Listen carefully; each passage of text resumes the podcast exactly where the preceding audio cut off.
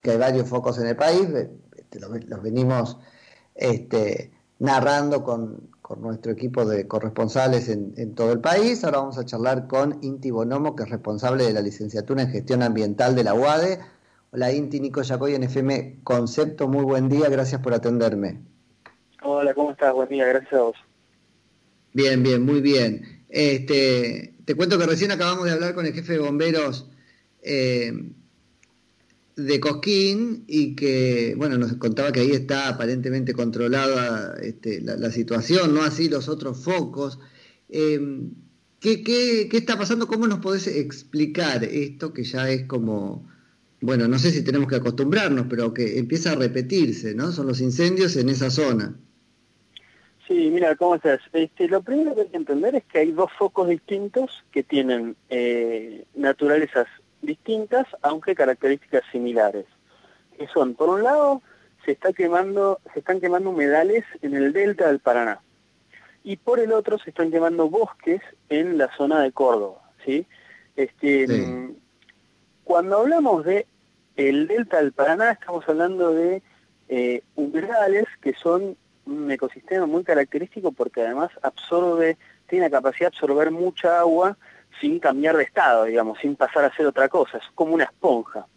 Este, y, en ese mm. lugar los fuegos están siendo ocasionados por lo que parecería ser algunos productores que están quemando irresponsablemente, la quema se hace para limpiar, entre comillas, el terreno, es decir, para que sacar el pajonal y que pueda rebrotar el, el, pasto que hay en la zona y así poder introducir ganado. Entonces eso a veces se va de las manos y bueno, eh, ocasiona los incendios que está ocasionando, mm. este, profundizado por una gran sequía. ¿no? Hay una gran sequía generalizada en toda América Latina, producto en parte... eso, eso que obedece a una práctica ancestral, que tenemos que replantearnos ciertamente, em, ¿sigue siendo a esta altura del partido la principal hipótesis? Porque la verdad es que ya no sería un productor desprevenido, sería un este, productor eh, contumaz y aguerrido. Me parece que no, no sé si sigue siendo eso. Sí, mira, digamos, en, los humedales se han descubierto, eh, esto está en la justicia, ¿no? ¿no? Ya no ya dejó de ser una hipótesis, se han descubierto bidones de nafta, se, ha, se han detenido personas porque los encontraron con los bidones y con 15 mil, 20 mil pesos este, en el bolsillo casualmente, así que eso está en, manos de la justicia, digamos, el Ministerio de Ambiente se, ha presentado como querellante incluso en, alguna de las causas.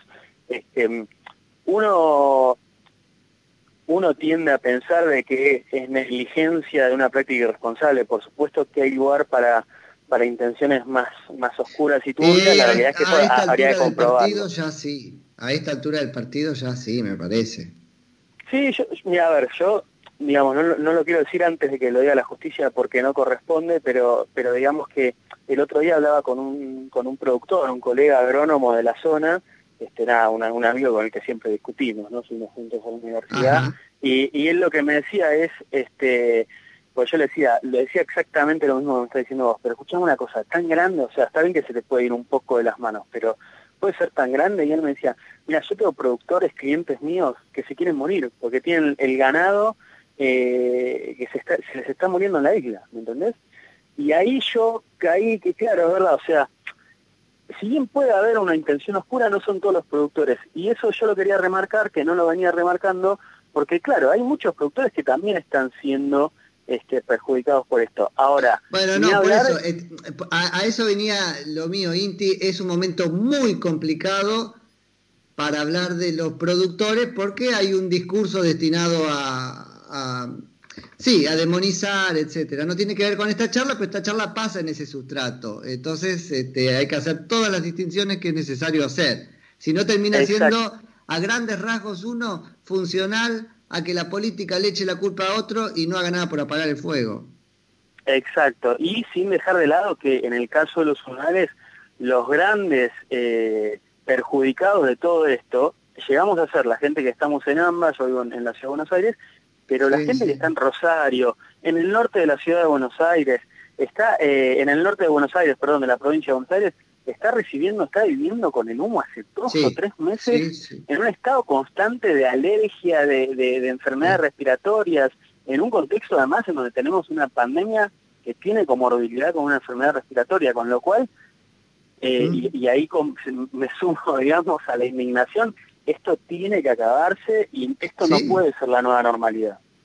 No, no, ya es una suerte de cortina de humo, jugamos acá que no le encontramos explicación, por eso yo me pongo tan aguerrido en esa pregunta.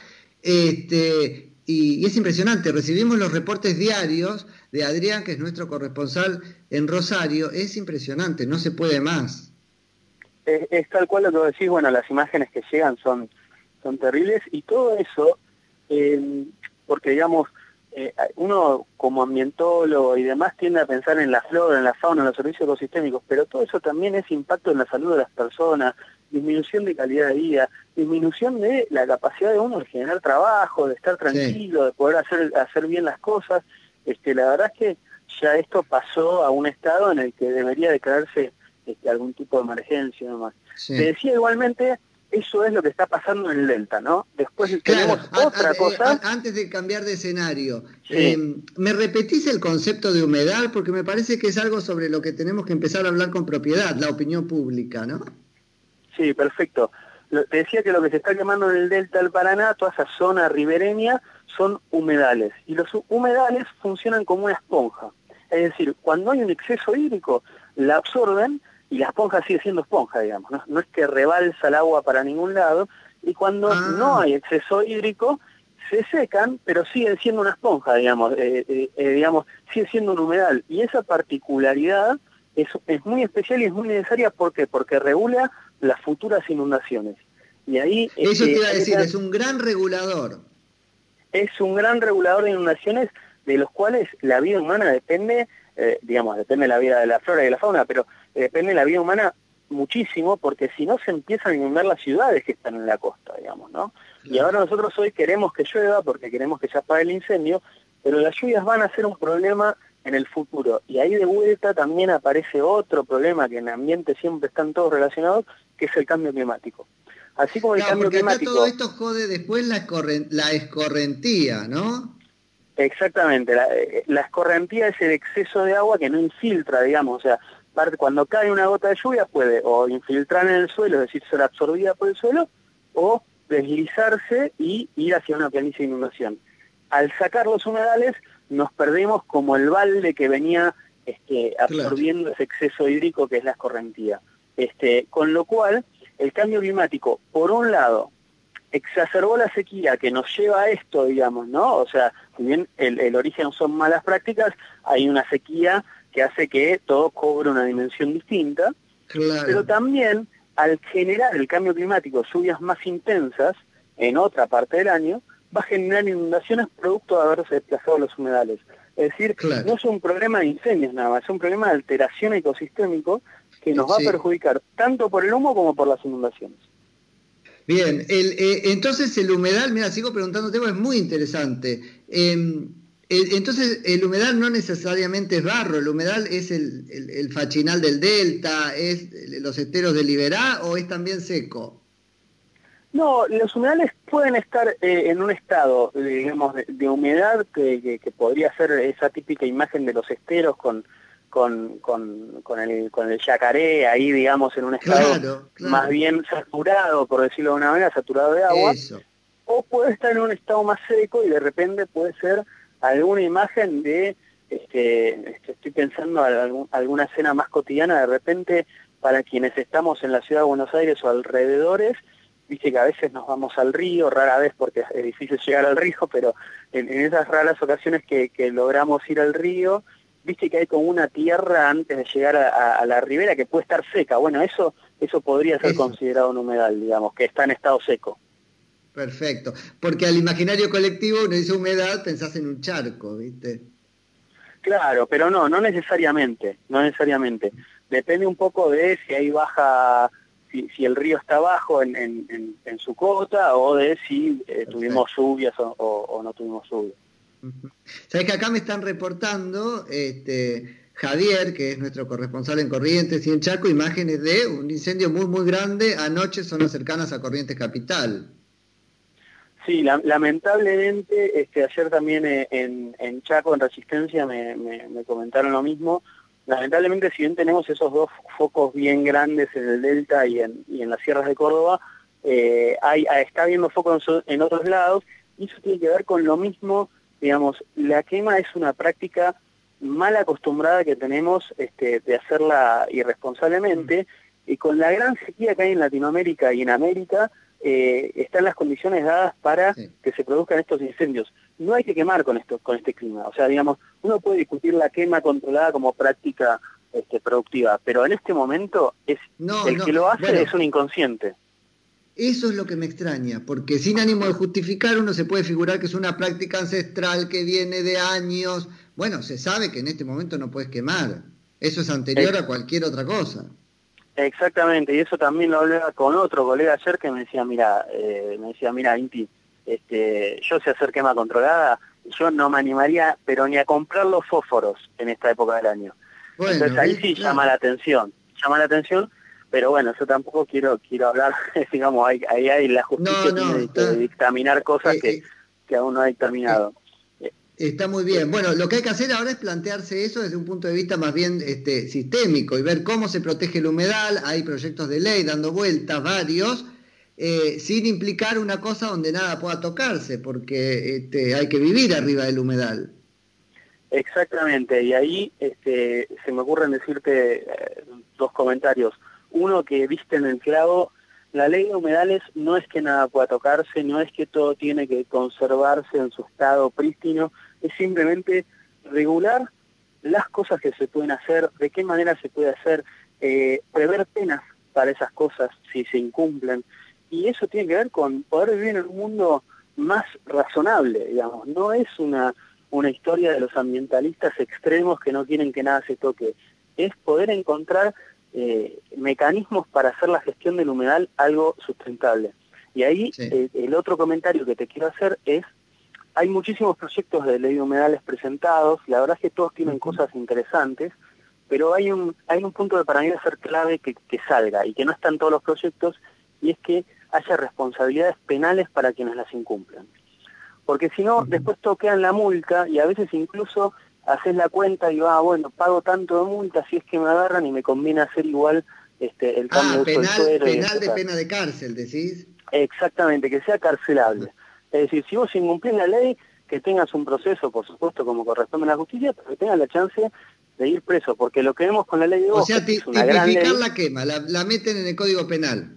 Exactamente, exactamente, porque lo que vemos con la ley de bosque, que nos lleva al caso de Córdoba, es que es una excelente ley. La ley de bosque es vanguardia mundial, te diría, pero está con poco presupuesto de, todas las gestiones, no, no de esta ni de la anterior, que eso es algo histórico, cada vez tiene menos presupuesto, pero además no tiene tipificaciones penales. Entonces, mucha gente se aprovecha de eso, lamentablemente, mucha gente no, poca gente se aprovecha de eso, y este y entonces al, el Estado se queda sin herramientas para cuando detecta que alguien incumplió. Porque le ponen la multa, pero el tipo ya deforestó, ya ganó un montón de, plata haciendo, qué sé yo, soja, maíz o lo que sea, y bueno, y la cuenta le cierra igual pagando la multa. Sí, este, completamente. No, y también pensaba que no pase lo que pasó con leyes como glaciares, que se abordan desde un lugar más bien ideológico, que es otra forma del preconcepto, que, escuchen mucho a la gente que sabe. Exactamente, acá acá pasa algo muy interesante y que es que todos los todos los, los frentes eh, políticos han presentado un proyecto de ley de humedales. El tema ahora es que, bueno, empezaron las discusiones en el Congreso, están están están recibiendo profesionales a, debatir, este, pero bueno, eh, ahí hay, hay que, como sociedad nosotros tenemos que hacer un poquito empujar ese proceso para que no se quede ahí como ya se quedó dos veces. Recordemos que la ley de humedales mm. es la tercera vez que hay un proceso en donde se intenta discutir, las otras dos veces terminó en el cajón este, en, en alguna de las dos cámaras. Eh, bueno, pero la sociedad me parece que ahora está acompañando. Cuando se introdujo por primera vez la idea, me parece que fue Macri, todos miramos qué es un humedal, ¿no? No entendíamos si quería ser un parque nacional o qué cosa. Y después fuimos comprendiendo. Yo creo que ahora, yo creo que ahora hay, otra, hay otra conciencia ambiental y hay otro momento ambiental y creo que espero también que la pandemia nos haya servido para reflexionar de que no podemos escindirnos del ambiente como, como lo hemos estado haciendo y que tenemos que aprender a que es nuestra casa en definitiva, ¿no? Y que quemar un humedal es como quemar el patio de tu casa, como agarrar y prender fuego en microondas, eh, eso no lo haríamos en nuestro departamento o en nuestra casa, bueno, hacerlo en nuestro ecosistema tiene el mismo grado de locura, digamos. Sí. Sí, eh, queda el tema ahí de la práctica productiva, ¿no? De cómo se, se, responde también a eso, porque también hay un productor dejado solo en un punto que dice lo único que tengo es un fósforo. Eh, tal cual, y ahí, y ahí hay que actuar, hay que, hay que brindar herramientas, este, ahí yo también sumo que desde nuestra disciplina, desde los ambientólogos, que estudiamos la gestión ambiental, las ciencias ambientales, eh, tenemos herramientas para aportar y tenemos eh, que empezar a jugar ese juego productivo este, justamente para ayudar a sumar otra perspectiva a ese punto de vista productivo y, y entender que hay otras herramientas también, ¿no? Perfecto. Inti, y muy interesante, pero antes de que me maten de producción, dos minutitos sobre el Frente de Córdoba, que me decís obedece a una causa diferente. Claro, lo que pasa en Córdoba está menos claro, es más nuevo, digamos, tenemos focos que han empezado hace un mes, pero de alguna manera este fin de semana con un viento muy fuerte, este, digamos, que se acrecentó el problema, está menos claro las razones, digamos, ahí no hay una actividad productiva que uno pueda decir, mira, acá se hacen quemas todo el tiempo, es muy probable que haya sido esto. Sí lo que ha habido en algunos casos en Córdoba en otros años es quemar alguna ladera de una montaña para después que, se, que, esa, ladera eh, sea más fácil de lotear y que haya un desarrollo inmobiliario. La realidad es que es muy pronto para, para echar culpas ni siquiera a ese sector, este, hay que empezar a ir a los terrenos, que ahora que empieza a bajar el fuego un poco, empezás a poder acceder a algunos lados y ver que, cómo se generó el incendio. Pero digamos que en principio hay más lugar para, eh, para, para pensar que puede ser verdaderamente accidental eh, ahí, lo cual no quita, no quita que eh, tenemos que trabajar en la prevención y tenemos que trabajar en los controles. En un contexto de cambio climático, cada vez va a haber más sequías, cada vez van a ser más fuertes y no podemos sentarnos y decir, ah, pero fue natural, digamos, ¿no? Este, fue no, no, de hecho los bomberos, tanto de Córdoba como de Villa María, con los que hemos hablado, coinciden en que este, es intencional. En, una cosa difícil, intencional como querer prender fuego en un lugar donde no se puede, no querer que se prenda todo fuego, pero lo ponen así, me parece bien. Exactamente, exactamente. Y ahí hay que escuchar a los bomberos que son los que primero tienen acceso a la escena y además quienes Está bien que no son peritos y, habrá que esperar lo que digan ellos, pero realmente son los que tienen el contacto ahí. Y si un bombero te dice eso, lo más probable es que sea así. Inti, clarísimo, seguramente nos abusemos de ti y te llamemos en algún momento para charlar. ¿Sabes qué? ¿Qué sería un plan de manejo de fuego razonable? Me parece que ese lado también hay que atajarlo. Dale, buenísimo. Cuando quieran, este, hablamos de eso o del tema que, gusten. Un placer siempre difundir estas cosas. Te mando un abrazo, es Inti Bonomo, que es responsable de la licenciatura en gestión ambiental de la UAD. Concepto 955.